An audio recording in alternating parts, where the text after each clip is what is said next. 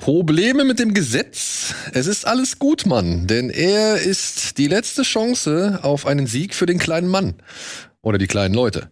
Steht dir das Wasser bis zum Hals? Er ist dein Rettungsfloß. Tritt jemand auf dich ein? Er ist dein spitzer Stock. Und sitzt dir Goliath im Nacken? Er ist der Kerl mit der Steinschleuder. Er ist der Richtige unter den Falschen. Der Freund der Freundlosen. Es ist Saul Goodman. Und deswegen Better Call Saul.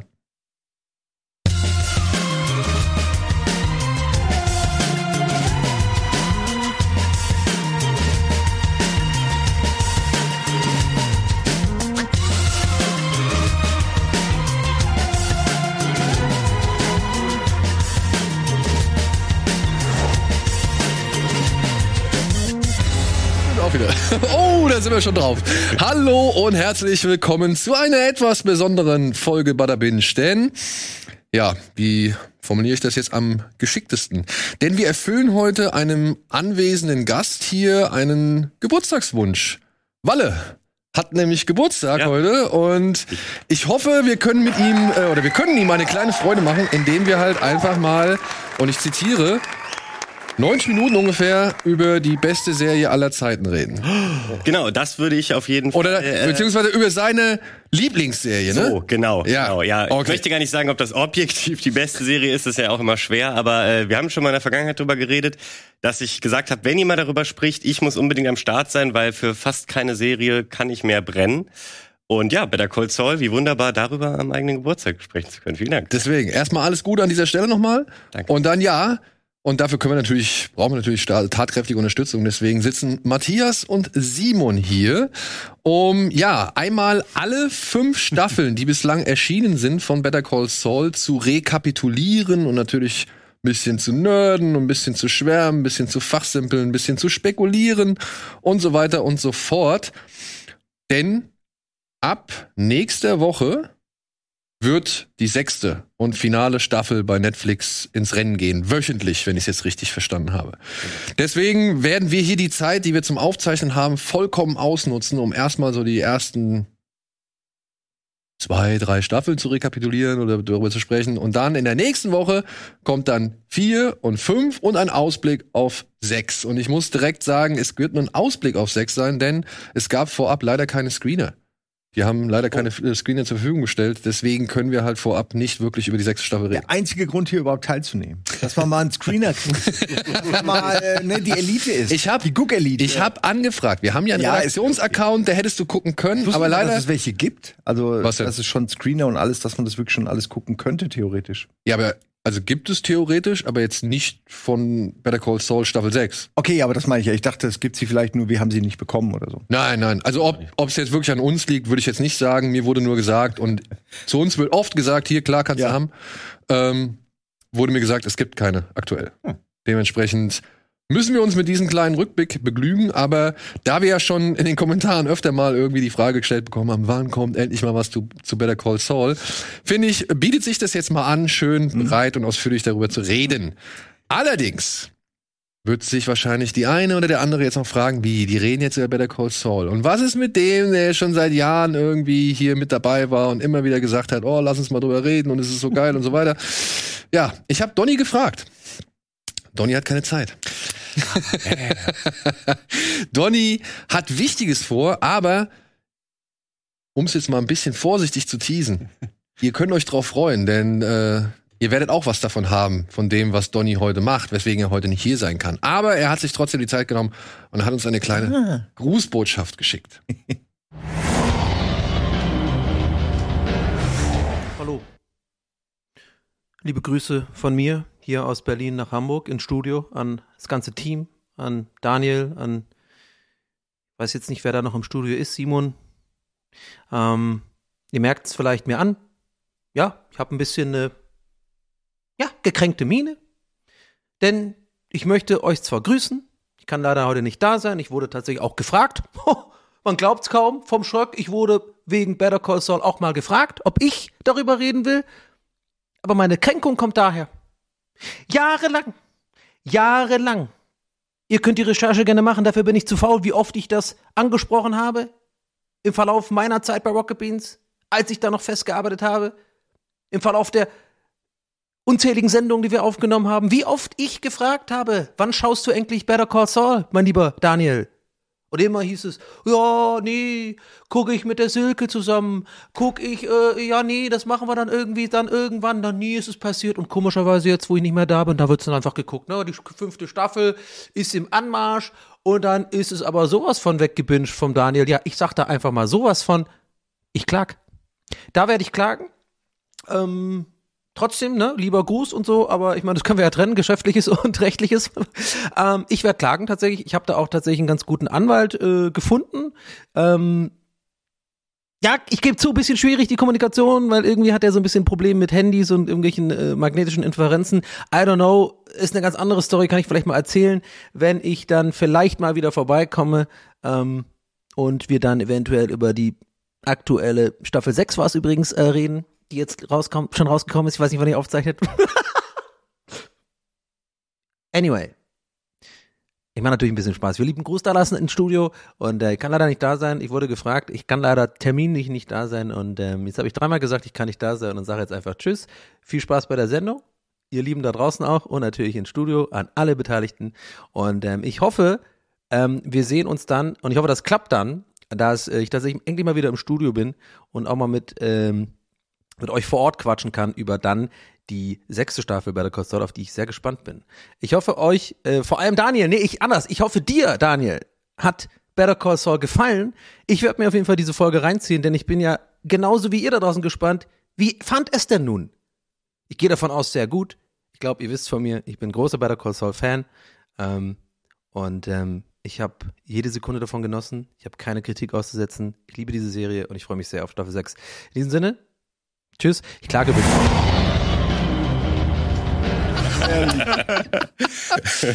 Puh, doch ja. nicht beklagt. Sehr gut, danke Donny. Äh, Grüße gehen raus bei und viel Spaß und viel Erfolg bei dem, was du heute machst. Also ich freue mich drauf. Ich durfte es auch schon machen. So. Jetzt weiß ich, jetzt weiß ich, was es ist. ja? Ich sag's aber nicht. Gut. Natürlich. Toll. In der Werbepause oder ja. beziehungsweise in irgendeiner Pause. Ja, wie fandest du es denn nun? Ja, das klären wir gleich, wenn wir uns noch eine Matz angeguckt haben, denn wir wollen einmal kurz zusammenfassen, worum es heute gehen soll.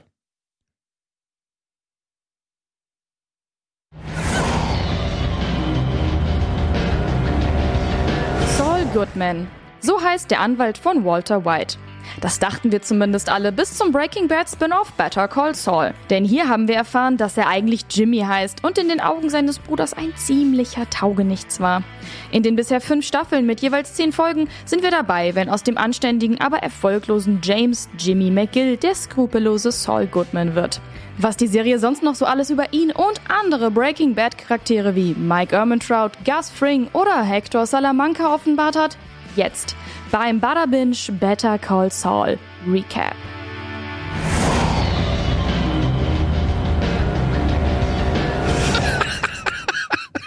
Wäre besser hier. Ihr verpasst das Beste, während. die das sind nur kleine Stunts. ja, ein paar kleine Stunts. So. Ja. Soll ich jetzt direkt schon mal raushauen, wie ich es fand jetzt, oder was? Ja. musst du nicht. Nein, also, das Ding war ja, wir hatten ja Better Call Saul mit der ersten Staffel, soweit ich das noch in Erinnerung hatte, hatten wir hier mal bei Binge besprochen. Mhm. Und ich glaube, damals war keiner, der gesagt hat, uh, das ist jetzt aber irgendwie nicht das, was ich gewohnt bin oder so. Ich glaube, damals gab es mal diesen Spruch und den fand ich ganz passend. Ich weiß jetzt nicht, ob der hier im Rahmen der Sendung fallen gelassen wurde oder ob ich den nur irgendwie online oder ob den jemand von uns online geschrieben hat. Aber es ist so, da sagte jemand, und ich hoffe, ich krieg's richtig zusammen, es ist so, du bist wie bei Breaking Bad und du machst eine Tür auf zu einem anderen Raum und da ist was anderes drin, aber du, du, du fühlst dich halt immer noch in dem Breaking Bad Haus, so gesehen, aber du bist in einem anderen Zimmer drin und das ist ein ganz anderes, also, und es ist halt einfach ein anderes Zimmer, es ist ein anderer, weiß ich nicht, Geschmack, eine andere Einrichtung, ein anderes Gefühl, irgendwie ein anderer Geruch, aber du weißt, du bist im gleichen Haus. Ja, und ähm, das, das lässt sich auch jetzt komplett, ich habe jetzt halt die, ich hatte echt eine größere Pause. Ich hatte tatsächlich zwischen drei und vier eine deutlich lange Pause so dass halt auch schon fünf draußen war und ich jetzt halt die vierte und die fünfte direkt hintereinander weggeguckt habe so. Mhm. Und ich dachte aber, ich, ich wäre ja noch viel weiter vorher. Ich dachte irgendwie, ich hätte Anfang der dritten aufgehört, wüsste aber auch nicht warum und habe dann aber festgestellt, okay, ich habe doch schon bis zum Ende der dritten gesehen, weil ich wusste, was am Ende der dritten passiert und ähm, ja, also ja, es ist, es ist eine tolle Serie. gut, gut, dann haben wir das, das schon mal. So. Es ist eine tolle Serie, aber ich will jetzt auch nicht so viel, also ich will jetzt auch nicht zu weit gehen, sondern wir wollen jetzt erstmal so ein bisschen ergründen, ähm, was die Faszination ausmacht, wer die einzelnen Figuren sind, was sie beschäftigt, wie sie, keine Ahnung, welche Wege sie gegangen sind, welche Entscheidungen sie getroffen haben und so weiter und so fort. Und wir haben auch im Forum hier und da ein bisschen nochmal, also ich habe gestern noch ein paar Fragen gestellt, so dass ein paar Leute so ihre Magic Moments zum Beispiel gepostet haben, ja. so die würden wir dann auch nochmal mit einfließen lassen mhm. und so weiter und so fort. Ich würde gerne eine Sache kurz sagen, während du trinkst. Mhm. Ich nutze die Gelegenheit. Ähm, ich habe jetzt alle Recaps noch mal gesehen, um reinzukommen, wie wahrscheinlich auch ihr auch. Mhm. Und es war schon, ich war schon wirklich beim Recap zu Staffel 1 dann so, boah, das ist alles passiert. Das haben diese Charaktere, die wurden alle eingeführt, die haben alle interessante Storylines, da passiert richtig viel. Und dann dachte ich, okay, also ich konnte mich an vieles auch nicht mehr so genau erinnern äh, und war echt überrascht, was da alles drin war. Und dann äh, Staffel für Staffel war ich immer beeindruckter, was diesen Figuren passiert, aber es wirkt eben nicht wie so Gimmicks, die dann einfach um die Staffel zu füllen, sondern ja. es geht alles ja. ein in diese gigantische Story und verwebt sich mit mit den später stattfolgenden Breaking mhm. Bad äh, Staffeln.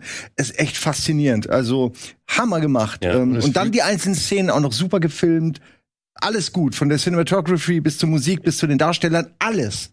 Ich finde auch, es gibt so ähm, in der ganzen Story gibt so ein paar Zäsuren, wo ich dann immer so äh, Phasen sehe. Ich, ich rechne die gar nicht so sehr in Staffeln irgendwie, wobei es meistens dann auch irgendwie die Staffelfinale sind, die dann irgendwie Zäsuren geben. Aber allein so dieses, okay, das ist die Phase, bevor Chuck und ähm, Jimmy ihr Fallout haben, wo rauskommt, dass Chuck ein Arsch ist, so ungefähr am Ende der ersten Staffel.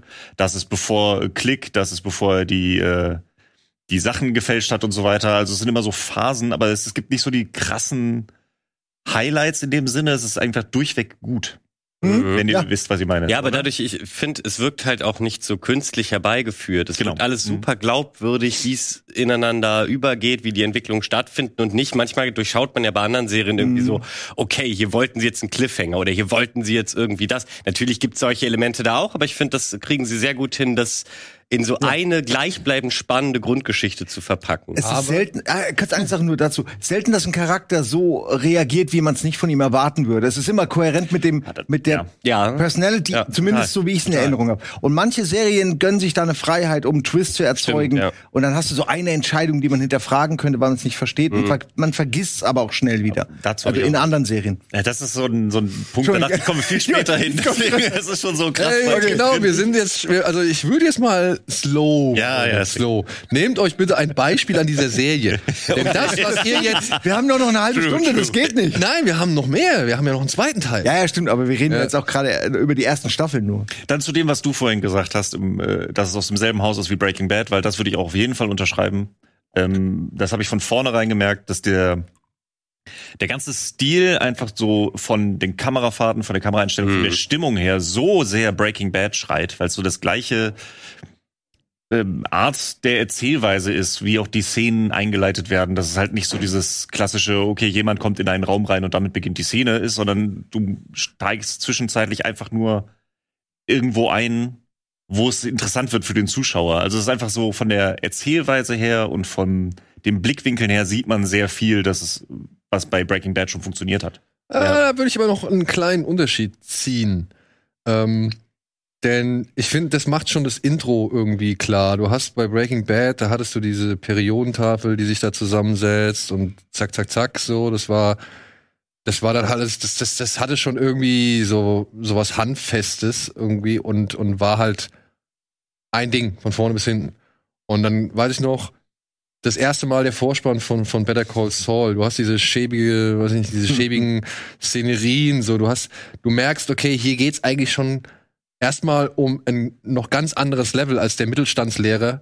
Ja, der jetzt natürlich schon mit dem Zweitjob und, und seiner Krankheit zu kämpfen hat und so weiter und jetzt nicht reich ist oder so. Aber du merkst, hier ist noch mal der Kaffee eine Spur abgestandener. Ja. So, ja, also und dann auch mit diesem abgehackten Intro. Mhm. Ich, ich finde es ja wirklich in, in fünf Staffeln, ne, sitzt du jedes Mal da und wartest auf das Ende. Du weißt, das Ende kommt und plötzlich ist das Ende dann aber da, ohne dass du es richtig realisiert hast. Immer dieses äh, ja. Oh, ah, schon wieder vorbei. So. Und ich finde, dieses Abgehackte, das, das zeichnet Better Call Saul oder das prägt Better Call Saul meiner Ansicht nach noch ein Stück mehr, als es ein Breaking Bad getan hat. Weil Breaking Bad war irgendwie meiner Ansicht nach ein bisschen ausformulierter, noch ein bisschen kunstvoller. Ähm, ich glaube, also für meinen Eindruck, ich finde, ähm, es gibt zwar auch schon inszenatorisch verspielte Szenen oder Momente und, und, und, und, keine Ahnung, Plansequenzen und was weiß ich. Also die geben sich da schon wieder auch Mühe, um Sachen irgendwie geil in Szene zu setzen. Aber es wirkt trotzdem alles eine Spur reduzierter irgendwie. Also es passt sich ein bisschen mehr dem gesamten Umfeld von Saul an, was vielleicht einfach noch eine Klasse tiefer ist. So, wenn man sich mal so ja, die ganzen klar, Gerichts, mhm. äh, also äh, ja. vor Gericht die ganzen Prozesse anguckt ja. und so weiter.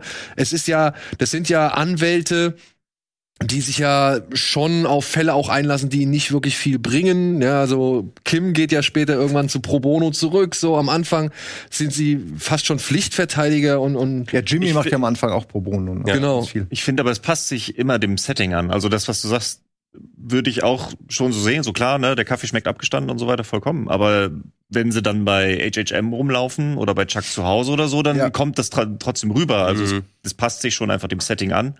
Und ich finde auch, dass hat sich über die Staffeln noch verbessert. So, also ich finde, am Anfang war es noch so sehr im Schatten von Breaking Bad und hat sich da sehr äh, rausentwickelt und hat sich dann auch mehr getraut und dann auch inszenatorisch mehr gekommen in den. In das wäre jetzt meine Frage. Wart ihr am Anfang direkt erste Staffel? Wart ihr so sofort gecatcht? Nee. Nee, aber das, der Typ bin ich generell nicht. Also bei mir funktionieren Serien immer besser, auf die ich mich einlassen muss, wie auch Sopranos Staffel 1 und wo man so reinwachsen muss, weil mir klar ist, ich krieg nur spannende Charaktere, die dann wiederum die noch spannenderen Twists erleben, wenn ich die langsam kennenlerne und tief drin bin und die überhaupt erstmal nur tief sind. Und sowas braucht ja immer Zeit. Also ich finde, sowas funktioniert fast nie ab Folge 1. Ist aber ganz lustig, weil da muss ich jetzt gerade, ich habe direkt überlegt, so ja, Slowburner und so weiter sind da, aber dann habe ich überlegt, okay, Breaking Bad hatte mich ab der ersten Sekunde. Breaking Bad habe ich den, das Stimmt, Intro geguckt, ja. wie die Hose durchs Bild flatterte und ich dachte mir, okay, irgendwie will ich wissen, wie es dazu kommt, dass hier diese Hose durchs Gegend fliegt und dann kommt das der das Intro vor dem Intro, also dieser ja. Cold Open. Den habe ich geguckt, dachte so, okay, ich will den Rest der ersten Folge sehen. Und Stimmt. nach der ersten Folge dachte ich, ich will den Rest der ersten Staffel sehen. Und das passiert ja alles in der ersten Folge. Also es wird ja noch alles aufgelöst. Ja, genau. Und das und war alles das. Und jetzt die Frage, könnt ihr euch noch an die erste Folge Better Call Saul erinnern, was da komplett passiert ist? Weil ich nämlich nicht, klar, es ist auch Jahre her, aber für mich geht die erste Staffel ja. eher in, von den Entwicklungen ineinander über, als dass die erste Folge eben den Knaller, den du gerade beschrieben genau. hast. Äh, ich meine, es beginnt mit der Rückblende, oder? Genau. Ja, ja das ist ja auch ja. in äh, Omaha. Nee, das so? ist ja, das ist ja vor, das ist ja nach Breaking Bad. Genau, aber genau. damit fängt es an, an, oder? Genau, damit fängt es an. Aber ich glaube, äh, weil man jetzt äh, schon die eigentliche Story, Better Call Saul genau. Story, die wir dann. Ich meine, es fängt an mit der Rückblende, wo er noch äh, hier, wie heißt das? Slip and Jimmy. Slip and Jimmy ist. Das ist direkt nach ist der. Nicht, also ich hätte jetzt gedacht, das erste ist ein Besuch bei Chuck, wie er ihm die Lebensmittel vorbeibringt, das kommt das auf Eis jeden in die Tonne bringt. Ja, also das auf jeden Fall in der ersten Folge. Genau. direkt der Anfang ist. Ja, also nicht, genau. also ne, also ich würde auch nur sagen, dass diese Rückblende auf jeden Fall in der ersten Folge yeah, ist, genau. aber nicht aus die ersten Aber genau, das war auch schon mein Punkt. Also mir geht es jetzt gar nicht darum, dass wir genau über die erste Folge reden, ja. sondern man kann es eben nicht mehr so genau zuordnen. Na okay, nachdem er bei Chuck war, war dann das und so. Und das kann ich in der ersten Folge Breaking Bad noch viel besser, weil da halt diese ganze Wohnmobilsituation ist, die eben so einen Knaller setzt. Und das beschreibt Better Call Saul ganz gut, weil für mich hat das eben nicht diese Knaller, also die, ja. die Breaking Bad, also Breaking Bad le lebt für mich ähm, noch mehr von den Ereignissen und der spektakulären Grundsituation als von den Charakteren, auch wenn die dort auch gut sind. Und Better Call Saul ähm, lebt viel mehr von den Charakteren als von den Situationen, weil ich finde eben diese ähm, mhm. was haben Charaktere in dieser Serie für ein Verhältnis untereinander? Das finde ich das Spannendste an der gesamten Serie, weil oft ist es ganz lange nicht ausgesprochen. Du, du hast ein paar wenige Informationen und fragst dich immer, ja, aber gerade Kim und und und äh, Jimmy halt, ne? Und fragst dich immer, was genau geht eigentlich zwischen denen ab? So hm. und dir wird immer nur ein weiteres Häppchen gegeben und ein bisschen mehr Informationen, aber du weißt es nie glasklar. Und das finde ich so spannend und ja, ja sorry, jetzt habe ich schon ein bisschen vorweg. Nein, ich, du, ich würde ich würde einmal kurz ja. ne, nur mal re rekapitulieren, was so in der ersten Staffel vielleicht passiert ist, auch für oh, diejenigen, ja, die äh, keine Erinnerung mehr daran haben oder vielleicht noch nie reingeguckt haben. Ja, ich meine, euch muss klar sein, dass wir hier über diverse Details spoilern, wenn ihr halt bisher noch keine fünf Staffeln geguckt habt. Könnte und ja, könnten wir euch schon ein bisschen viel verraten, aber es bleibt trotzdem eher nicht die Serie der Twists und Enthüllungen, sondern eben der Entwicklungen. Mhm. Und das ja, ist, ja. Äh, was hier halt, Und das ist so das, was ihr sagt, ne? Was ist alles passiert in der ersten Staffel? Oh, das ist das alles passiert. Aber man, es fühlt sich ja nicht danach an, Genau. weil es halt dazwischen ja so viel gibt, was das ja schon, ich will nicht sagen aufbläht, aber zumindest entschleunigt. Auf jeden Fall, ja. Ja. So, also, wir haben den Anwalt Jimmy McGill. Ja, hier noch in seinem, mit seinem richtigen Namen, der irgendwann mal halt Saul Goodman heißen wird und der Anwalt von Walter White werden wird. Hier heißt er noch Jimmy McGill, ist in Albuquerque, ist ein relativ erfolgloser Anwalt, war früher eher so ein Trickbetrüger und steht im Schatten seines großen Bruders, der ein sehr erfolgreicher Anwalt ist, der sogar den äh, ja, Namen einer eigenen Anwaltskanzlei prägt, nämlich Hamlin Hamlin McGill. Chuck heißt er. Und Chuck hält nicht viel von seinem Bruder, hält ihn eher für so einen Winkeladvokat und irgendwie ja, einen schmierigen Typen so, der das. Gesetz beugt. Er möchte halt auch nicht, dass er Anwalt ist, weil er selbst das als was über ihm sieht. Aber das ist jetzt schon äh, quasi schon Spoiler, weil das ist irgendwie so das Ende der ersten Staffel, oder? Weil dass sie nicht unbedingt Eye to Eye sehen, äh, ist klar. Aber dass er so eine Aversion gegenüber Jimmy als Anwalt hat, das ist doch erst so irgendwie das Ende der ersten Staffel. Weiß ich jetzt Ja, das erfährt man so langsam. Das meine ich ja mit ja, diesem ja, gut, Deswegen, aber aber, da- ich aber finde, die komplette ist- erste okay. Staffel ist ja noch irgendwie, ist Howard viel mehr als Bösewicht gezeichnet. Stimmt, da ist die ganze Zeit, oh, Howard will nicht, dass ich da den Job kriege und Chuck ist ja mein großer Bruder und ist ja schön, aber Howard und Okay. der böse Howard. Und dann, das fand ich ja so geil, dann am Ende dieser Twist, dass Howard eigentlich Jimmy mag, aber Chuck dem im Weg stand. Und das war so dieser Stimmt. komplette Dynamikwechsel zwischen Staffel 1 und 2, den ich geil, sehr gefeiert habe. Genau, denn Howard ist ein, ja, ebenfalls Mitinhaber der Kanzlei HHM und mag Jimmy, naja, jetzt nicht unbedingt hundertprozentig. Er hat ihn ja an die Poststelle also gesetzt, so, obwohl Jimmy eigentlich als geträumt hat davon, als Anwalt da anzufangen. Und es kommt dazu, dass sogar ja, die Großkanzlei und Jimmy in, sag ich mal, berufliche Interessenskonflikte geraten, denn es gibt ein Ehepaar, die Kettlemans, die haben eine Menge Geld veruntreut, beziehungsweise haben irgendwie, sind in den Besitz von einer jede Menge Geld bekommen und Jimmy möchte die beiden halt gesetzlich vertreten, aber sie trauen auch Jimmy nicht so ganz über den Weg, weshalb sie sich dann erstmal auf die große Kanzlei einlassen, die aber dann halt sagt, ey Leute, wenn ihr das so und so haben wollt, dann passiert das und das, weshalb sie dann wieder zurück zu Jimmy gehen. und Jimmy verarschen. Wenn man, so sagen Ja. will. Ne? Sie verarschen Jimmy, sie täuschen eine Entführung vor, beziehungsweise glaubt Jimmy, dass, eine, dass die entführt worden sind. Und das bringt ihn, ich sag mal, in Form auch eines Parktickets dann in Kontakt mit äh, Mike Ehrmantraut. Mike Ehrmantraut kennen die Breaking Bad-Fans noch als rechte Hand des großen Drogendealers Gustavo Fring. Der ist hier einfach bisher noch ein Ex-Cop, der jetzt halt auf dem Parkplatz eines Gerichtsgebäudes arbeitet.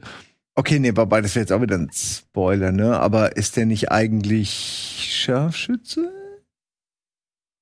Mike? Der ist doch eigentlich Scharfschütze beim Militär gewesen, oder irre ich mich? Ja, das War ist der eine? Vergangenheit. Davor noch. Ja, ja, und ja, okay, danach war schon. Cop. Okay, Dirty ja gut, okay, Ja. ich wollte das sein gerade. Sohn? Und wie gesagt, Jimmy und Mike machen halt gemeinsame Sache, um die ganze Situation mit den Kettlemans zu lösen. Und dazu lernen wir halt noch die Kollegin von Jimmy oder Ex-Kollegin von Jimmy kennen, Kim Wexler, die ja schon mit Jimmy ein etwas engeres Verhältnis unterhält. Ob die schon vorher irgendwie miteinander liiert waren oder gedatet haben, wissen wir nicht so genau, aber es spitzt sich in der ersten Staffel zu, dass die beiden halt zusammenkommen. Und dann gibt es halt noch die Drogen-Connection, sagen wir es mal so. Es gibt ein Kartell, das treibt da in Albuquerque oder New Mexico eben sein Unwesen. Und den einen oder anderen die Breaking Bad-Fans, nämlich Tuco ist da gerade so der Mittelsmann in dem Gebiet. Und Tucos Wege kreuzen die von Jimmy McGill, weil Jimmy McGill eigentlich Frau Kettleman irgendwie einen reinlegen möchte, ja, und versucht einen Unfall zu fingieren. Also er schickt halt zwei Skater los, die sollen halt Frau Kettleman vors Auto knallen, wodurch dann halt wieder so ein Gerichtsding draus wird, weshalb sich dann Jimmy McGill als Anwalt anbieten möchte. Aber das geht schief, denn die beiden knallen halt nicht Frau Kettleman vor die Motorhaube, sondern der Oma von Tuco. Oder der Mutter von Tuco. Weiß nicht mehr genau.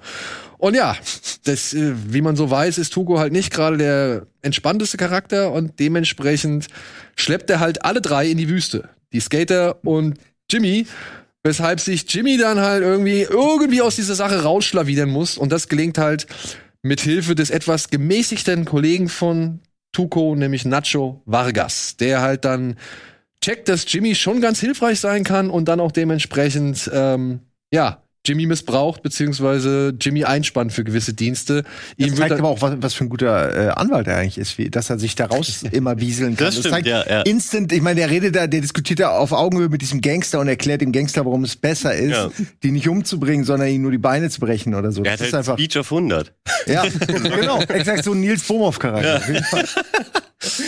ja. Und wie gesagt, das führt die, äh, das führt dazu, dass sich die Wege von des Kartells, des Scaramanca Kartells und die von Saul Goodman kreuzen. Und es führt dazu, dass sich die Wege von Mike Ammontrout und Saul Goodman kreuzen. Und wir kennen den Hintergrund oder wir lernen den Hintergrund von Saul Goodman kennen. Und es endet halt damit, dass Jimmy McGill sich fragt, warum habe ich, als ich die Chance hatte, richtig viel Geld einzukassieren, die Chance nicht genutzt. Also Anwalts kann eigentlich nicht das sein, was ich machen möchte und denkt sich am Ende der ersten Staffel noch, leckt mich alle am Arsch. Mhm.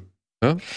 Ganz kurz, diese, ähm, wie heißen die, Kettlemans, wie, wie die besetzt sind, wie die spielen und wie es dann zu dieser Verkettung an Ereignissen kommt, dass die Skater plötzlich ähm, sich vor Tukus Oma schmeißen. Das ist fast so eine Coen Brothers äh, Geschichte ja. vom, vom Humor, ja. weil alle sind ein bisschen dumm, alles passiert durch echt unglückliche Zufälle.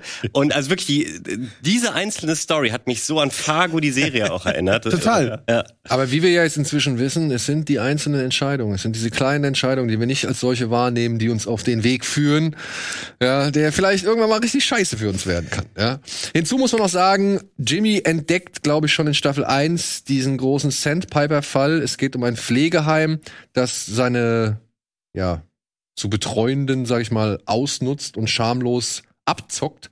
Und Jimmy findet es raus, dass diese Abzock oder diese Abzocke im großen Stil stattfindet, über das ganze Land verteilt, aber weil er als Anwalt allein zu klein ist, muss er sich halt mit HHM zusammenschließen, die ihn dann erstmal gar nicht dabei haben wollen, aber dann durch noch eine andere Kanzlei, die dann irgendwann noch mal dazukommt, ist Jimmy mit wieder an Bord und ja, das ist eine Geschichte. Und das finde ich das Geile wieder an Breaking Bad, beziehungsweise an Vince Gilligan und seinen Kollegen, Herrn Gould, dass das nicht einfach fallen gelassen wird. Also, mhm. äh, wir lernen ja im Laufe der nächsten beiden Staffeln, lernen wir ja, sag ich mal, was passiert mit diesem Fall, wenn zu viele Köche dran rumrühren und dass, ja, es Ewigkeiten dauert, bis die Geschädigten mal irgendwie zu ihrer Entschädigung kommen. Und ich dachte so, ich glaube, ich weiß nicht, wo das aufhört, bei drei oder so heißt es ja dann so, wir sind jetzt dran, irgendwann wird der Fonds ausgeschüttet, der da am Ende entstehen soll. Aber das ja, ist bis, bis Ende Staffel 5 genau. ist das Ding noch relevant. Genau, Weil erst dann, aber erst wenn alles sie holen es sie holen's jetzt in, in Staffel, es war in Staffel 4, glaube ich, nicht einmal ein großes Thema, sondern sie haben es ja. dann in Staffel ja, 5 wieder zurückgeholt. Und das finde ich halt das Starke, dass hier fast nichts, und das ist das, was man, glaube ich, schon anhand der ersten Staffel merkt, hier passiert fast nichts umsonst. Ja. Stimmt, das ist nicht egal. Auf das stimmt, Fall. aber in der vierten spielt es auch immer noch so ein bisschen die Rolle, weil das ist ja da, wo dann Jimmy sich umorientiert und andere Jobs macht und so weiter. Da gilt auch immer noch drüber geredet, wo er denn Geld herbekommt und wo er da äh, noch genau. herbekommen kann. Mhm. Also es ist immer noch so, es ist da. Ähm, also ja, es ist ja. nicht, dass ich, ich totschweigen und dann wieder aus dem Hut zaubern, sondern es ist permanent irgendwie schon relevant. Es geht ja oft um Geld in der Serie und ich kann mich erinnern, dass er, glaube ich, zwei Millionen kriegt, sobald dieser Case abgeschlossen ist und er seine Beteiligung bekommt oder so. Also es ist ja durchaus nicht unerheblich, so die Menge. Deswegen ist das immer so die Karotte auch. Ähm, ja. Die, ja, ja. Und ich glaube, das wird sehr relevant noch, weil sie nämlich eine Entscheidung treffen. Ähm, aber da kommen wir dann in der zweiten, in der zweiten Baller Binge Folge. Ja, genau. Aber die Entscheidung führt halt auch zu jetzt der sechsten Staffel. Bin ich auch sehr gespannt.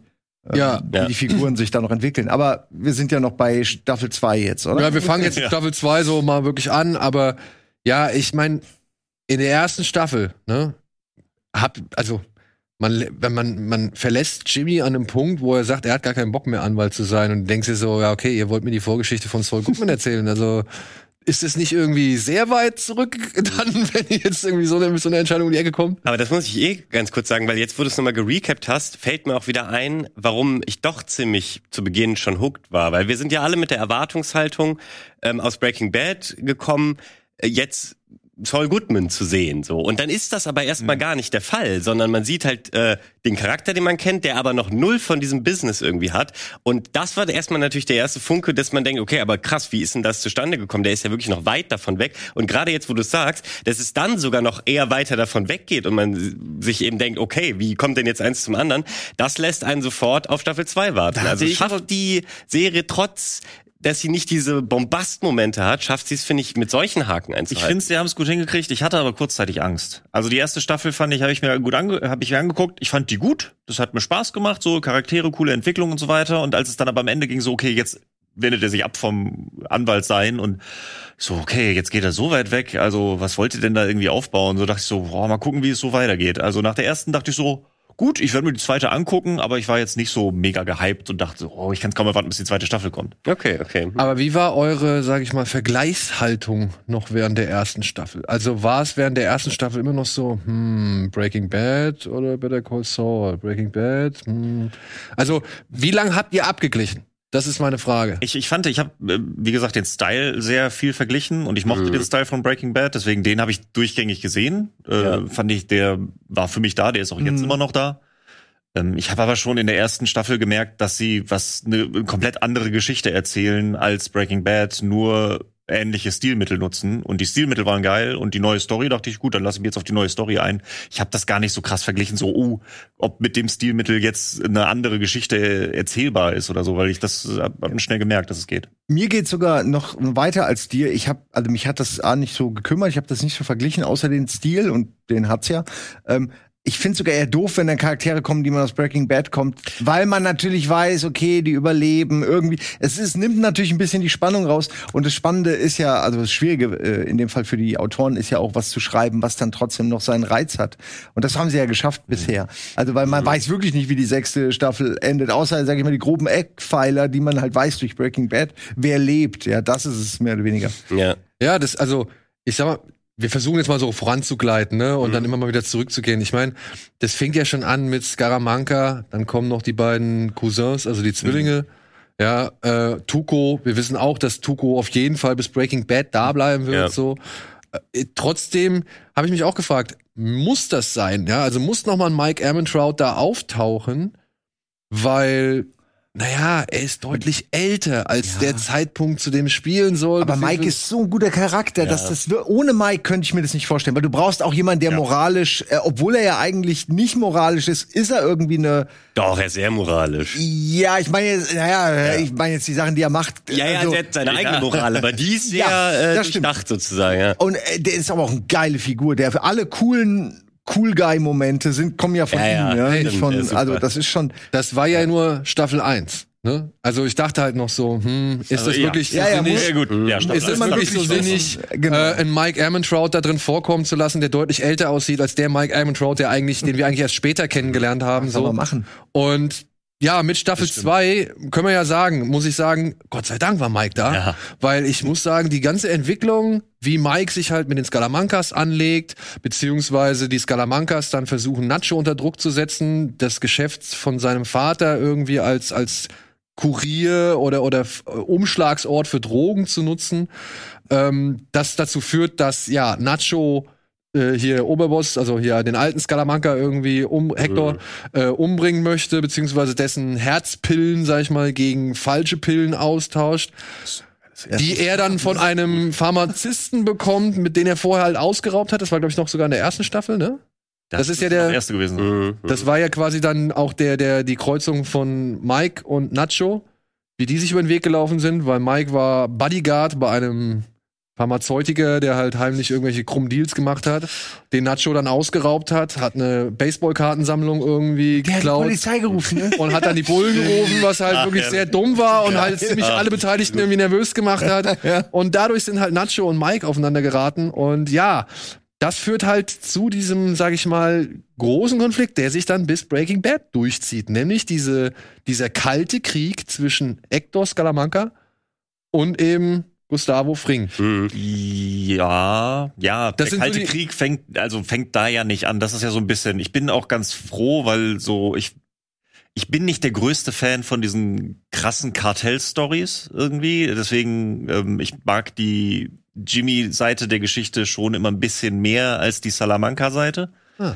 Ähm, und ich finde, weil, aber sie benutzen es ganz gut, weil der Kalte Krieg, sie, sie zeigen nicht die Anfänge des Kalten Krieges von Gus Fring und ja. Salamancas. So, das wird später natürlich immer weiter thematisiert, aber selbst in Better Call Saul wird klar, das geht weiter zurück. Da mhm. ist noch vorher was passiert. Aber wir lernen ja im Laufe dann, ich meine auch der ersten drei Staffeln, lernen wir ja, dass Hector bei Don Eladio, Eladio, Ja. Eladio, Mhm. äh, dem Oberboss des Kartells, dem absoluten Oberboss, dem sonnengegerbten und, und zähnegebleachten, sag ich mal, Lebemann, der da ständig nur an seinem Pool rumhängt. Und man sieht ihn eigentlich auch nirgendwo anders als an seinem Pool. Ja. Ähm, dass der ja immer so zwischen seinen Capos oder Gen Generälen oder Gefolgsleuten da schon so einen kleinen Wettbewerb ausruft, wer bei ihm in der Gunst am Mhm. höchsten steht. Und Wer am meisten Geld ran schafft. und wer am meisten Geld ran schafft. Und Hector ist ein bisschen sauer, dass der Hühnermann, ja, dass der Hühnermann ausgerechnet mehr Geld anschleift als er. Und Hector ist schon, ne, also er ist immer wieder ein Giftkringel so. Und ja. weil er irgendwie auch nicht so zur Familie gehört. Also er ist ja irgendwie mehr da reingerutscht, der Gus Fring, als der Hector. So habe ich das zumindest verstanden. Ich kann mich nicht mehr gut dran erinnern, aber der Hector hat, glaube ich, schon wesentlich länger mit diesem ganzen Clan zu tun, mit seinen Leuten. Also wenn man sich die Familie, die man ja auch im weiteren Verlauf der Serie dann ein bisschen mehr kennenlernt oder von denen man noch ein bisschen mehr kennenlernt, ja, ich glaube, die haben alle einen schon irgendwo an der Klatsche und sind aber auch wirklich durch mm, vielleicht ein schon etwas längere laufendes Business geprägt, ja. Ja, Ja, genau. Fring ist ja auch aber auch kein Mexikaner. Also deswegen, die, Genau, die Salamancas und so weiter, das ist ja dieses mexikanische Kartell. Ah, ist ja- Und das finden und die auch Fring schon ist da so ein bisschen eingekauft. Ja, ja, genau. Der, der- eingekaufte Hühnermann, der macht uns Genau. jetzt das Business kaputt. Das kann ja wohl nicht geht ja sein. Genau. Und Nacho, Entschuldigung, ich habe das äh, ein bisschen äh, nicht ganz korrekt erzählt. Nacho wollte eigentlich erst Tuco umbringen lassen von Mike. Und Ursprünglich, ja. Mike Mhm. hat gesagt, nee, möchte ich nicht. Äh, lass uns den irgendwie anders irgendwie äh, aus dem Weg schaffen. Und deswegen hat Mike es geschafft, sich von Tuco verprügeln zu lassen und ihn aber festzuhalten, bis die Bullen kommen. Geile Geschichte. Das war ne? super. So ja, eine gute ja, ja. Szene, ey. Ich war Alter. so froh, weil ich dachte auch so, das ist ja wieder, das ist ja auch, war das erste Staffel, oder? War das zweite? Das, Ja, zweite, glaube ich ich. glaube, es ist auch die Ich zweite. weiß gar nicht mehr, weil Tuco ist halt. Nee, das so- ist in der zweiten. Ist das zweite erst? Okay, ich dachte, Tuco wäre schon früher weg gewesen. Aber Tuco ist halt so, ich mag Tuco als Charakter total gerne, aber in geringen Dosen. Er ist auch anstrengend. Es ja, ist halt anstrengend, Ja, die Szenen mit ihm und deswegen, äh, ich war froh, dass sie dann einen guten Weg gefunden haben, ihn loszuwerden. Ja, weil ich dachte, ja. als er in der ersten Staffel ist, ist so, okay, der muss komplett Better Call Saul überleben. Ja. Boah, wenn ich jetzt eine komplette Serie mit Tuco in jeder Staffel so, boah, so, hm. aber den haben sie dann so echt sehr gut rausgekriegt. Ja, also ich finde auch, dass sie es sch- dankenswerterweise nicht überreizen. Also ich Ja. finde Frink und Ja. Ermentrout, die kannst du da drin lassen, die sind ja wirklich relevant für die Geschichte, Genau, die die, tragen ja sehr viel dazu bei, warum Saul ja irgendwann mal Saul werden will, Mhm. ja, nämlich Geld. Und deswegen finde ich das in Ordnung. Ihr vergisst nicht auch, dass er auch äh, irgendwann mal im, im, im Kreuzfeuer ist zwischen äh, diesen Kartellen und die und, und äh, Leute vor ihm sterben und das ja ihn schon auch verändert. So. Also, Ja, das sind so echt so Momente, die ihn definieren, glaube ich, langfristig. generell, warum er auch skrupelloser wird. Genau. Er hat ja alles eine Irgendwann- Entwicklung, die erzählt ja. wird. Ich finde es aber super spannend, das finde ich so lustig, wenn ich drüber nachdenke, dass es halt, äh, deswegen meinte ich es vorhin auch so, dass es irgendwie, du hast zwei Geschichten, die in Better Call Saul erzählt werden. Ja. Es läuft so viel parallel und manche, ich finde, das ist vor allen Dingen eine Staffel, über die wir in der anderen Folge reden, aber wo Jimmy und Saul Goodman so ein bisschen wirklich in den Hintergrund der Serie geraten, Ja. weil der andere Teil wesentlich mehr passiert und krasser ist und äh, ne, da mehr erzählt werden muss. Also, dass du da irgendwie so zwei parallele Stränge haben, die zwischendurch immer mal wieder so ein bisschen aneinander kreuzen, aber dann auch wieder auseinander. Also, Ja, aber das ist ja als das- ob Saul, Jimmy McGill, so eine ganze Staffel denkt er doch bestimmt mal nicht über Nacho und das Kartell nach. Ja.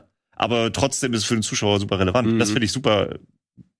Ich finde es super, wie sie es rüberbringen in dieser Serie, wie das funktioniert. Ja, vor allem das Geile ist ja, dass es nicht einfach nur zwei Stränge sind, um mehr zu erzählen zu haben, sondern eben, was du gerade beschrieben hast, dass sie sich ab und zu treffen. Das hat Ja. alles noch miteinander zu tun. Und du weißt auch, oh, wenn die sich jetzt treffen, dann gibt's den Mega-Clash und das macht auch ein bisschen die Spannung aus von den Naja, aber Mike hilft, Mike hilft Jimmy, Jimmy hilft Mike.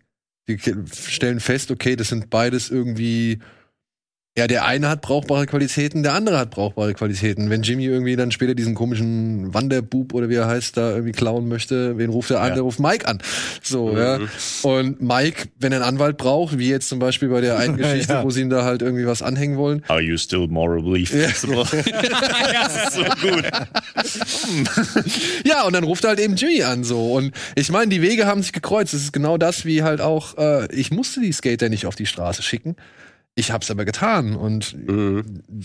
das ist, was dabei rumkommt. Ich wollte, du, weil du- weil du gerade diese kleinen Entscheidungen genannt hast, ähm, musste ich auch an diese Zeitungsgeschichte, weil das ist so ein kleines Detail, aber er nimmt ja, da irgendwas passiert, weshalb er nicht will, dass sein Bruder die Zeitung sieht, weil da was über ihn drinsteht. Ich weiß gar nicht mehr genau, was es ist. Aber er nimmt nur diese Zeitung. Und das führt dazu, dass am Ende sein Bruder im Krankenhaus Ja, genau. ohne jetzt alles zu, zu verraten. Und das ist so cool gemacht. Die Szene, exakt, ja. ja. fast ein bisschen gespoilert, aber gleichzeitig es definiert den Charakter gut. Es ist aber auch, es zeigt, wie chaotisch die Welt sein kann. Ich kann wenn man die Herleitung machen. Ähm, Jimmy hat ja ein bisschen Kohle und finanziert damit quasi ein Billboard, das ja, genau stimmt, das, das Billboard kopiert von ja, Hamlin, Hamlin McGill. Stimmt. Und das findet halt Howard irgendwie überhaupt nicht geil. Und deswegen muss, äh, muss ähm, Jimmy dieses Billboard wieder umändern lassen. Beim Umändern kommt es aber oh. zu einem vermeintlichen Unfall und der Typ, der, der das Plakat umändern sollte, ja. hängt plötzlich da irgendwie an dem Gerüst und Jimmy eilt zur Rettung. Was natürlich für lokale Schlagzeilen sorgt, weshalb dann Jimmy plötzlich in der Zeitung steht, die er von seinem Bruder äh, geheim ja, ja, stimmt. Ja, und das, naja, äh, führt ein, zu einem Climax in der bisherigen oder im bisherigen Krankheitsbild von, von Chuck. Ja, denn wir lernen ja Chuck kennen als jemand, der komplett alle Elektriz Elektrizität aus seinem Leben verbannt hat. Der glaubt, ihm wird schlecht, äh, er wird krank ist oder allergisch. Er ist allergisch gegen Elektrizität. Elek Elektrizität. Alter, was ist das Strom. Sag einfach Strom. Strom. ja. er ist allergisch gegen Strom und, und kriegt da irgendwelche Anfälle und so weiter. Wir lernen aber auch auf die harte Tour kennen. Und das war immer so ein echt, das sind diese Momente, die finde ich macht diese Serie auch immer sehr toll, diese moralischen, ja, moralisch, moralisch flexiblen Momente.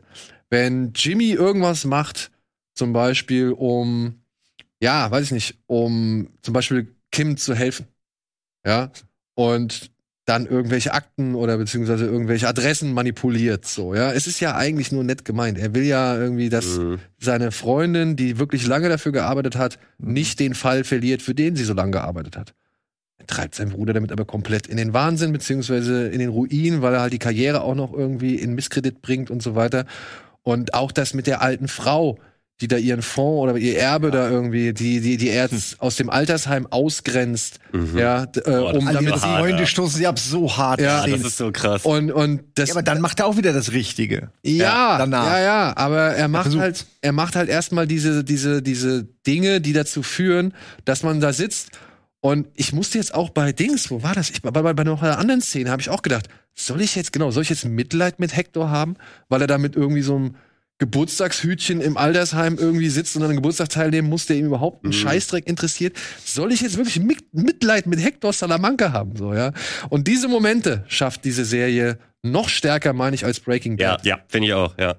Generell dreht sich so viel um das Thema Moral und was ist richtig und wie bewerte ich das auch selber. Dass, äh, die, die Serie fragt dich das sozusagen die ganze Zeit. Was hältst du jetzt von der Situation? Was hättest du getan und so? Und spätestens, wenn man sich diese Frage stellt, beantwortet man sich ganz oft so, ja, ist schon shady, aber wahrscheinlich hätte ich das Gleiche vielleicht für die Person gemacht, wenn ich eben diese Vorgeschichte, man, man muss ja, einbeziehen, was ist mit dem Bruder, was ist mit dem Ego und alles. Das ist aber alles erklärt, finde ich. Also, so länger kann, du diese Serie guckst, desto mehr kannst du diesen Charakter oder alle, alle Charaktere nachvollziehen. Also klar, es gibt immer mal wieder kleine Sachen, wo man, wo es vielleicht ein bisschen drüber ist, aber nicht so wie die meisten anderen äh, Serien, äh, ist so, äh, fast bei allem finde ich sonst so ein Punkt, wo ich denke so, ja, okay, für die Serie ganz geil, aber was für ein Quatsch. Niemand hätte das gemacht. ja, und, ja. und das habe ich bei der Serie tatsächlich gar nicht. Ich habe schon das Gefühl, dass ich Menschen dabei zugucke, das Leben zu leben und da gehören sehr viele schwierige Entscheidungen dazu. Ganz kurz in meinem Leben ist das nicht so krass. Ähm, also ich wollte mich kurz distanzieren. Ja, aber mit solchen, bin nicht so flexibel. Mit keinen Meth-Dealer aus New Mexico. Nein, Entschuldigung.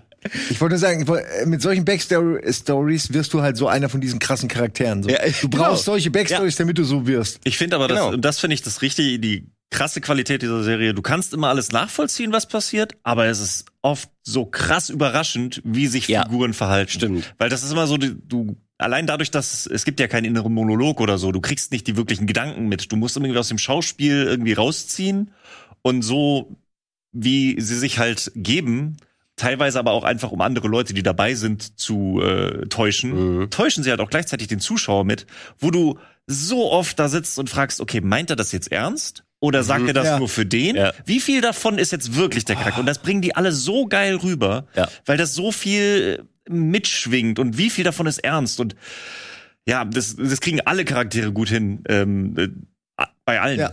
Es ist wirklich, es gibt da keine Ausnahme. Die Szene, wo er vor Gericht über seinen Bruder Ja, sowas, genau. Aber auch halt genau gerade mit seinem Beispiel. Bruder ist da so viel und ich, Auf so vielen Ebenen auch so. deswegen, ich will, weil wir ja auch die drei ersten drei Staffeln, deswegen will ich auf jeden Fall noch ein bisschen über Chuck reden, weil der ist der einzige, der mir irgendwann zu sehr auf den Sack ging. Also der hat mich in der dritten Staffel echt ein bisschen abgefuckt, weil der auch irgendwie keine kaum Entwicklung bringt. So klar mit seinem Krankheitsbild und so weiter, aber er selber entwickelt sich nicht weiter. Du lernst von allen Charakteren ein bisschen mehr.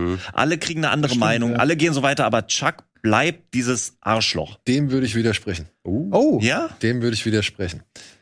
Ähm, weil Chuck irgendwann, natürlich wird Chuck mies mitgespielt. Und Chuck hat aber auch schon oder wurde halt schon im Laufe sowohl der zweiten Staffel als halt auch der dritten Staffel schon ähm, hin und wieder so dargestellt.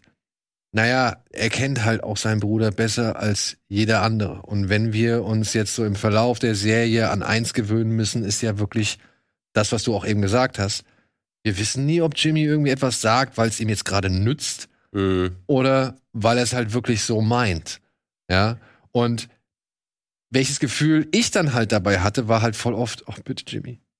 Nicht schon wieder. So, weißt du, so, so Total. nein, nein. Ja. Also mir tat's halt auch dann echt, also ich, ich war halt oftmals auch schon in der Situation zu sagen, warum machst du das?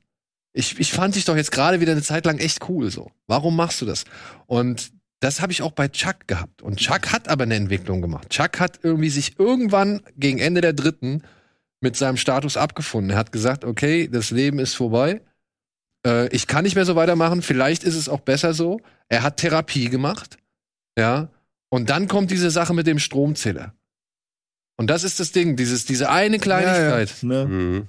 Und Ich finde aber, das ist, aber der Chuck, finde ich, ist immer so von außen hervorgebracht. Der wird so ein bisschen dazu gezwungen. Ich merke nicht, dass Chuck sich weiterentwickeln möchte, sondern so dieses, okay, um Jimmy das jetzt zu zeigen, überwinde ich mich. Um das jetzt hinzukriegen, okay, dann mache ich das jetzt irgendwie. Der, ich habe nicht das Gefühl, dass er sein Haus äh, wieder voll einrichtet und Dinnerparty schmeißt, weil es ihm Ja. plötzlich besser geht und er sagt, ich will das jetzt in den Griff kriegen und besser werden, sondern nur um Jimmy zu zeigen, ach, weißt du was, fick dich doch. Allein diese Szene mit, äh, also ich meine, das ist so die krasseste Szene und ein mega Highlight und Spoiler sowieso, aber das, wenn Jimmy zu ihm kommt, sich zu entschuldigen und Chuck geht so viel besser und er geht zu Jimmy hin und sagt, You never mattered all that much to me. Das ist so ist böse, nicht, ne? das ist einfach nur so böse, Ja. so gemein. Das ist ich meine, ich kann ja auch verstehen, deswegen, er kennt seinen Bruder und dieses ganze, ich will nicht, dass du ein, äh, ne, dass du Anwalt bist und so, das ist durch. Das war die erste Staffel super und die zweite Staffel wird es noch weiter entfolgt. Aber in der dritten Staffel war es dann so, okay, wir haben es kapiert. Alle haben es kapiert. Warum musst du noch mehr drauftreten? weil, Der, weil er mich betrogen hat, er hat meinen Ruf ruiniert, er hat dafür gesorgt, dass mich keiner als Anwalt mehr ernst nimmt. Ein Ruf, den er sich, und das ist das, was ja noch wirklich bis Ja. in die vierte Staffel mit reinschwingt, ein Ruf, der sehr wichtig ist, der sogar mächtig ist. Ja, und Jimmy hat das alles ruiniert. Und selbst als er es ihm nachweisen konnte in Staffel 2 mit einer Tonbandaufnahme, hat es Jimmy noch geschafft, aus der Sache rauszukommen mit einem Jahr Berufsverbot. Mhm. Während er alles, was er sich in seinem Leben aufgebaut hat, komplett die Tonne runterspülen aber kann. gleichzeitig hat Jimmy sich um ihn gekümmert, hat für ihn eingekauft, hat sie bemuttert, gepflegt über Jahre hinweg. Und als Dank dafür versucht Chuck ihm seine Karriere kaputt zu machen. Und wen Und hat das- Chuck aus dem Knast geholt, als Jimmy sich da reingebracht hat? Ja, das ist ja auch, aber das ist ja ge- genau dieses brüderliche Verhältnis. So, natürlich kann man sich über ihn abfacken und der kann ja auch sagen, so, ey, ich will nichts mit dir als Anwalt. Aber ich finde, Chuck hat sich so aktiv dafür eingesetzt, dass Jimmys Leben kaputt geht. Und dann geht's auch, so, wenn er sagt, so, bau dir das Ding auf. Aber das ist, es war so nur noch, er war so vernarrt auf Jimmy kaputt zu machen, der immer noch sein Bruder ist und ihn gepflegt hat. Absolut. Ähm, am Anfang ist auf jeden Fall Jimmy moralisch der Sieger in der ersten Staffel, weil man halt sieht, dass er eigentlich ein guter Mensch ist, so sag ich mal. Ne? Man fragt sich halt, wie kommt es dann zu den Geschehnissen später, dass er wirklich moralisch verkommen ist. Du hast vorhin Moral ge genannt. Mir sind noch zwei weitere Themen aufgefallen, als ich die Recaps gesehen habe. Das eine ist ganz klar Familie in all ihren Varianten. Familie als Mafia, Familie als diese Law Firm, Familie als diese kleine Einheit von Jimmy und seiner äh, Partnerin und so. Also, ja. Aber gleichzeitig auch, und das äh, finde ich fast am wichtigsten, äh, ist Unabhängigkeit. Es geht immer, die Figuren kämpfen fast immer für eine gewisse Un Unabhängigkeit. Mhm. Also so, Stimmt. Klar, ist ja auch so ein bisschen die Aufsteiger-Story per se, ist ja immer so, ich will mein eigenes Ding machen. Aber mir ist das voll aufgefallen. Alle Charaktere mhm. haben am Ende der fünften Staffel entweder Unabhängigkeit erreicht oder, oder ein anderes Los aufgrund ihrer Suche nach ihres mhm. Strebens nach Unabhängigkeit. Fand ich sehr interessant, das zu sehen, weil natürlich diese Moralsache ist sehr präsent ja. und logisch, aber äh, das fand ich irgendwie, das hatte ich vorher nicht so auf dem Zettel. Wie sich auch das Bild der Unabhängigkeit im Laufe der Serie immer wieder ändert. Ja, ja genau wie die Moral, ne? Genau ja, wie die genau, Moral. Ja, genau. Je mehr, the more you know, so. Ja. Ähm, es ist halt ein riesiger Kontext, der in jeder Entscheidung irgendwie nochmal das eigentlich mit einzuberechnen ist.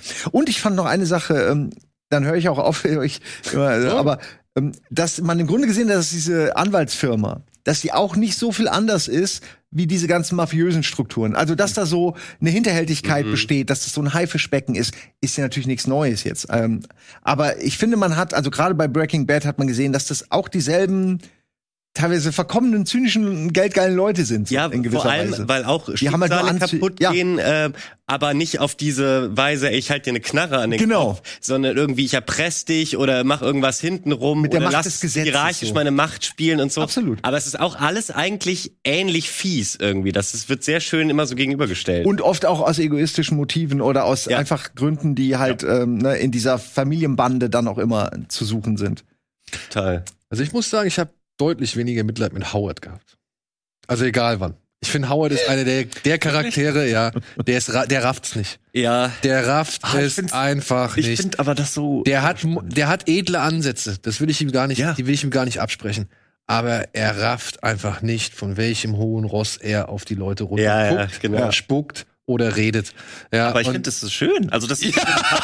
Also das ist halt so schön, die ganze Serie über die, der Charakter von, äh, also da kommen wir bestimmt auch noch, wer der Lieblingscharakter ist und so weiter, aber ich, ich fällt mir super schwer. Aber Howard ist auf jeden Fall mit dabei, weil das ist einfach so, in der ersten Staffel wird er als dieser Bösewicht gezeigt, dann ist er so, ah, er ist eigentlich der Good Guy und versucht dann wieder nett zu sein und dann turnt es ja komplett zu diesem, ja, ich bin doch eigentlich der Nette und ich will doch nur, aber dann, ja gut, dann lass ich's halt. Und aber wie dann Jimmy auch damit umgeht und später, das ist, er checkt's, also Howard checkt's ja wirklich nicht. Er checkt's nicht, ne? Aber es ist, äh, es ist so schön mit anzusehen. Ja.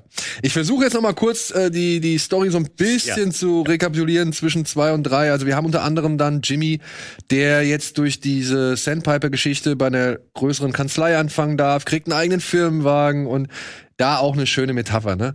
Diese, dieser Kaffeebecher, World's Second Best Lawyer, der halt nicht in den neuen Mercedes reinpasst, so. Ja. Das, ähm, das ist halt Jimmy McGill auf den Punkt gebracht, so, ja. ja. Er kann in der besten Kanzlei sein, es bringt nichts. Er gehört da nicht hin. Er gehört ja. da einfach nicht hin. Er wird auch nie dahin gehören. Ganz kurz dazwischen rein, von wegen diese kleinen Entscheidungen, die aber auch in der Serie vorkommen, die nicht so eine Rolle spielen. Eine meiner Lieblingsszenen, die vollkommen belanglos ist, ist, glaube ich, sein erster Arbeitstag bei Davis Main, bei der Anwaltskanzlei wo er ins Büro reinkommt, sein eigenes Office, guckt aus dem Fenster raus und dann ist da dieser Lichtschalter, wo drauf steht, do not flip.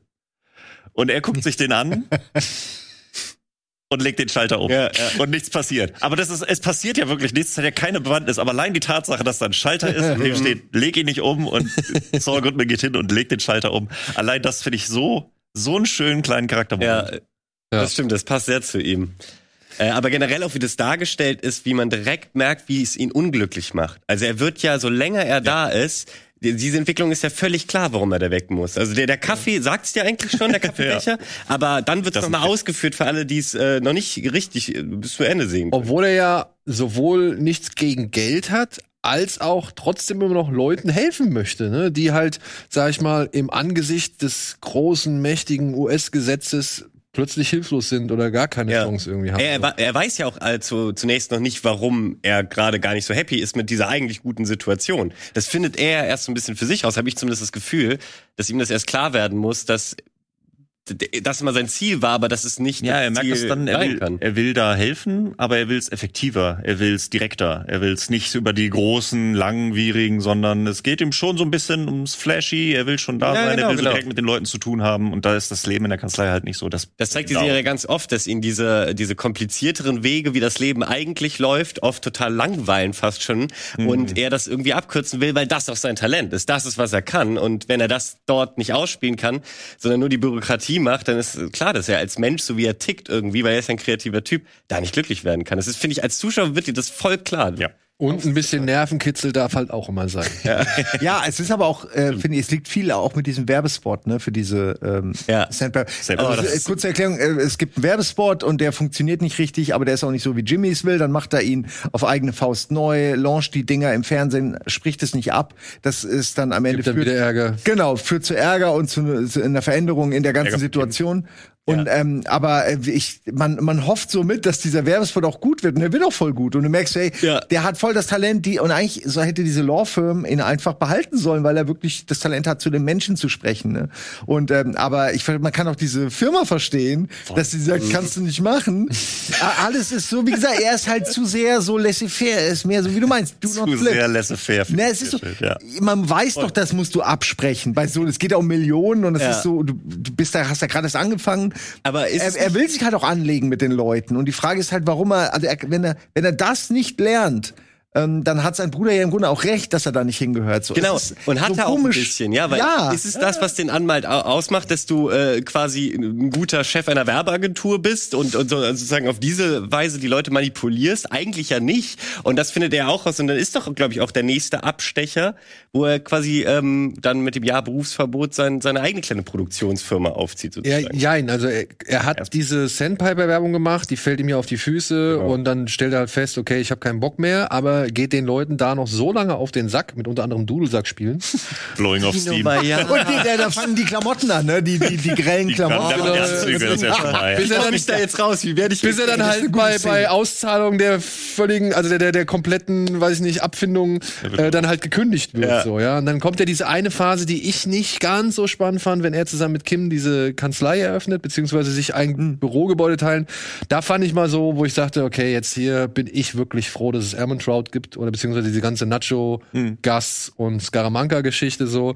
Ähm, da ist ja da, da wusste ich, da wusste ich dann tatsächlich echt nicht, wo will die Serie jetzt gerade mit den beiden hin, so, ja. Also, weil Kim ist dann ja auch mit Messerwerde, dieser großen Bank, mit der sie da irgendwie, die sie dann betreuen darf, sehr auf beschäftigt. Und wir sehen hier halt zwei Menschen, die irgendwie versuchen, ihren Weg zu finden, aber beide feststellen müssen, das ist nicht wirklich das, was ich eigentlich machen will. Und dann aber auch immer wieder dieses Ding, ne, dieses System, was halt alle möglichen Leute aufreibt. Und das, das, das wird dann halt hier, glaube ich, auch in Form von genau diesem Abschnitt noch mal ganz gut deutlich, dass die sich natürlich die Mühe geben, da Teil dessen zu sein, aber irgendwie feststellen, dass es eigentlich nicht so für sie ist, weil es eben so zermürbend ist. Mhm. Ja, also ich, und, und, und dann auch manchmal so ungerecht. Ja, das ist ja auch das, was wir ja. immer wieder im Laufe dieser Serie lernen, dass es halt wirklich ungerechte Entscheidungen gibt, mit denen dann aber auch Jimmy durchkommt. So, mhm. Ja, und ja. Ganz kurz, warum ich aber diese ähm, Phase wichtig finde, wo sie beide ihre eigene Firma gründen, aber im selben Haus dann erstmal natürlich, äh, um, um diese Beziehung der Charaktere weiter auszuführen, aber vor allem um gegenüberzustellen, was der Unterschied zwischen dem richtigen Anwaltsbusiness ist, was Kim ja versucht, und seinem Weg. Weil das siehst du immer wieder so, okay, Jimmy macht das, das ist nicht das gleiche, was Kim macht. Und deswegen hat sich, äh, sie sich ja auch dafür entschieden, auf keinen Fall die Firma ja. mit ihm zusammen zu haben. Ja, und ich glaube, Gilligan und Gould ist es da wichtig zu zeigen, hey Leute, das Problem ist, beides existiert innerhalb des gleichen Systems. Ja, Haus. Genau. Also, es, genau, es existiert unter einem Dach. Also, das kann doch nicht richtig sein. Mhm. Das kann doch nicht richtig sein, dass der damit durchkommt, während sie halt auch damit irgendwie versucht durchzukommen, nur halt eben deutlich länger braucht mhm. oder deutlich mehr Aufwand braucht oder deutlich mehr, mehr Mittel braucht, um das ja. halt irgendwie schaffen zu können. Und ich glaube, das ist so ein großes Anliegen dieser Serie auch, dass man das Absolut. irgendwie vermittelt. Aber ja, und all das führt dann halt so, ich glaube, wir können jetzt mal so die dritte Staffel zusammenfassen. Gus Frink und Mike Ehrmantraut lernen sich so gesehen kennen. Stimmt, ja. Mike Ehrmantraut wird mit den Business-Praktiken oder mit dem gesamten Geschäftsmodell von Gus Frink vertraut und so dann auch, sag ich mal, zur rechten Hand. Oder er wird halt auf jeden Fall mal hier und da engagiert und steckt jetzt plötzlich mittendrin in einem kalten Krieg, der bereits existiert. Und parallel dazu, oh. ja, parallel dazu eskaliert der Streit zwischen den Brüdern die sich dann halt vor Gericht wiederfinden. Und Jimmy, obwohl er seinen Bruder liebt, obwohl er ihn gepflegt hat, obwohl er wirklich immer versucht hat, Chuck wegen seiner psychischen Erkrankung aus der Schusslinie rauszunehmen, macht genau das, was man vielleicht als Bruder nicht machen sollte. Er packt ihn nämlich vor aller Öffentlichkeit in die Schusslinie und steckt ihm heimlich eine Batterie in die Sakko-Tasche, glaube ich, die halt dann dazu führt, dass äh, Chuck einen sehr großen Ausraster kriegt im Gerichtssaal, alle Leute ihn für verrückt halten und er daraufhin so gesehen den Case oder den Fall verliert sich Obwohl versucht. die Aufnahmen hatten von Jimmy, ne? Es ist ja wirklich so. Ja, ja. Die durften sie, glaube ich, nicht verwenden, irgendwie, ja, weil genau. sie sich ans Recht halten müssen, im Gegensatz zu Jimmy. Wer, das war, er hätte das anders durcheinander gegangen. Äh, und dann, das ist schön, weil es ist ja eigentlich, kommt der Jimmy zu seinem Bruder mit einem Friedensangebot. Daraus wird dann diese Aufnahmesituation. Ja. Und daraus wird dann äh, vor Gericht diese Batterienummer. Das heißt, es, es stachelt sich so hoch, ja. dass man an dem Punkt sagen kann, hast du auch fucking verdient. äh, weil so ging's mir. Ich hasse seinen Bruder so inbrünstig. ja, wirklich, Ende der dritten Staffel dachte ich nur, ja. Ja. Ja! Echt? Das war wirklich so, ich hab also du meinst die Demütigung vor Gericht? Nee, nee, nee, ich meine das Ende der Staffel. Oh, echt? Das ist hart. Fand ich, fand ich voll okay. War, nein, nein, nein, nein, nein, nein, es war halt hart. Ich meine, für eine, für eine Figur in der Serie. Ich, ich hatte äh, wie du, die Geschichte war auserzählt. Ich wollte den gar nicht mehr in der ja. Serie haben. Die, ich fand die Figur natürlich toll und den Schauspieler. Ja. Aber in dem Moment ist es genau das Richtige gewesen, mhm. finde ich, weil man es auch irgendwie nicht erwartet hätte. Also bis es, es eskaliert gegen Ende dann noch mal so geil. Ähm, ja, der Schauspieler, auch. der Schauspieler ist übrigens auf Anraten von Brian Cranston. Das ist ein guter Kumpel von Ach, Brian Cranston. Ach, cool. Mit der, der mit ihm zusammen Theater gespielt hat und äh, Cranston hat gesagt, ey, geh mal dahin, äh, bewerb dich mal, ich Passt. leg ein Wort für dich ein. Ja. Und ich meine, er hat eine super Rolle abgeliefert. Hat absolut voll, Typ, wirklich. Ja. Man akzeptiert, das irgendwie ist es sein Bruder. Ich habe von Anfang an den voll akzeptiert als irgendwie. Ich fand's, ich fand's, mir, mir tat's trotzdem. Mir tat's ja? am Ende leid. Chuck hat sich mit der Situation abgefunden, hat sich mit der Demütigung von Howard auch abgefunden, so, ja, das muss man auch mal sagen. Und deswegen ist Howard für mich auch wirklich, ja? er peilt's halt einfach. Es ist aber auch, du ja. darfst aber nicht vergessen, dass Howard immer noch der Chef von dieser Firma ist und so und so viele Leute, für so und so viele Leute verantwortlich ist, für diese riesen Law-Firmen und die Kanzlei ja. und das auch schützen muss vor Chuck. Ja, ist ja auch, auch lange in keiner leichten Lass doch Chuck den ein oder anderen kleinen Fall weiter bearbeiten, Alter. Das hätte Ja, die Versicherung, wo, Ey, ah, guck mal, viel, da geht's dann um Millionen. Bla, bla, bla, hat seinen Bruder da reingeholt. Aus seiner Sicht ist das total, der, der denkt so, oh Mann, der eine erst zwei Jahre lang Sabbatical, weil er crazy ist und dann bringt er seinen Bruder da rein mhm. und alles ist so nervig für ihn. Also, weißt du, ich meine, die haben ja noch Sandpiper reingeholt. Also, was geht? Ja, okay, aber ich kann aus seiner Sicht denken, ey, ihr bringt nur Probleme. So, diese Familie bringt mir nur Probleme. Ich kann ihn auch, äh, er tut mir fast so leid ja, manchmal wie Jimmy am Anfang. Ey, und das, das, das Allerschlimmste ist ja, das sind alles Anwälte. Das sind alles Menschen, die gelernt haben, sich an den Tisch zu setzen, das irgendwie ja, auszudiskutieren. Sollte man meinen. Ja. Sollte man meinen. ja ich muss sagen, ich war traurig am Ende. Ich, ich saß da und habe mir gedacht, wow. Ja, ich, ich fand's auch, auch tragisch, sehr also tragisch. Das, ja. Ja. Ich fand, es war dann so, die dritte Staffel endet ja auch, dass du es nicht genau weißt, wie es weitergeht, wo ich so dachte, mhm. oh, wenn sie da ist, jetzt noch mal weiter, als dann die vierte Staffel direkt anfängt mit, da können wir auch nicht. Ja, aber da, da, Moment. wir werden jetzt hier an dieser Stelle einen Break machen. Ja, wir aber ja, es war tragisch. Ja, ich meine, es war schon ein guter Cliffhanger. Ja, auf jeden Fall. War schon ein guter Cliffhanger. Ich ja. muss, muss, muss sagen, mit einer der stärksten. Ich fand Klick, so hieß die letzte Folge, glaube ich, der zweiten Staffel. Ja. Die fand ich schon cool. Als er dann unter dieser Decke dieses Tonbandgerät vorholt. Da wurde ich, ich den Folgennamen gespoilert. So ein bisschen. Also die Folge heißt Klick oh. und ich dachte so, hm, was das wohl zu bedeuten ja, ja, ja, Und aber trotzdem, ich muss sagen, das war halt echt ein krasser Cliffhanger. Das also da, wo ich gedacht habe, oi, jetzt bin ich gespannt, wie es weitergeht. Wie geht er auch damit um? Also lässt es ihn komplett kalt oder so? Selbst sowas konntest du vielleicht, finde ich, nicht in Gänze sagen. Also natürlich wusstest du so ein bisschen, wie die zueinander stehen, aber du konntest noch nicht antizipieren, wie, wie, wie Jimmy dann emotional wird. Aber das ist ja dann noch. Und Ey, dann, und dann hast du noch, was, Gustavo Frink und Mike Ermentrout wollen die Scaramankas fertig machen? Uh, ich bin gespannt. Stimmt, ja, es war ein Doppelcliffhanger. Ja, ja, ja, ja. So, und mit diesem Cliffhanger lassen wir euch jetzt erstmal für diese Woche. Ich danke euch fürs Zuschauen. Ich danke euch drei erstmal schon mal fürs Mitmachen. Aber wir sind noch längst nicht Grüße am Ende. Grüße an Donny. Grüße an Donny. Grüße an Donny. Viel Spaß bei allem, was du machst. Und ja, wir sehen uns in der nächsten Woche wieder mit Staffel 4, Staffel 5 und unseren Gedanken zu Staffel 6. Bis dahin, tschüss!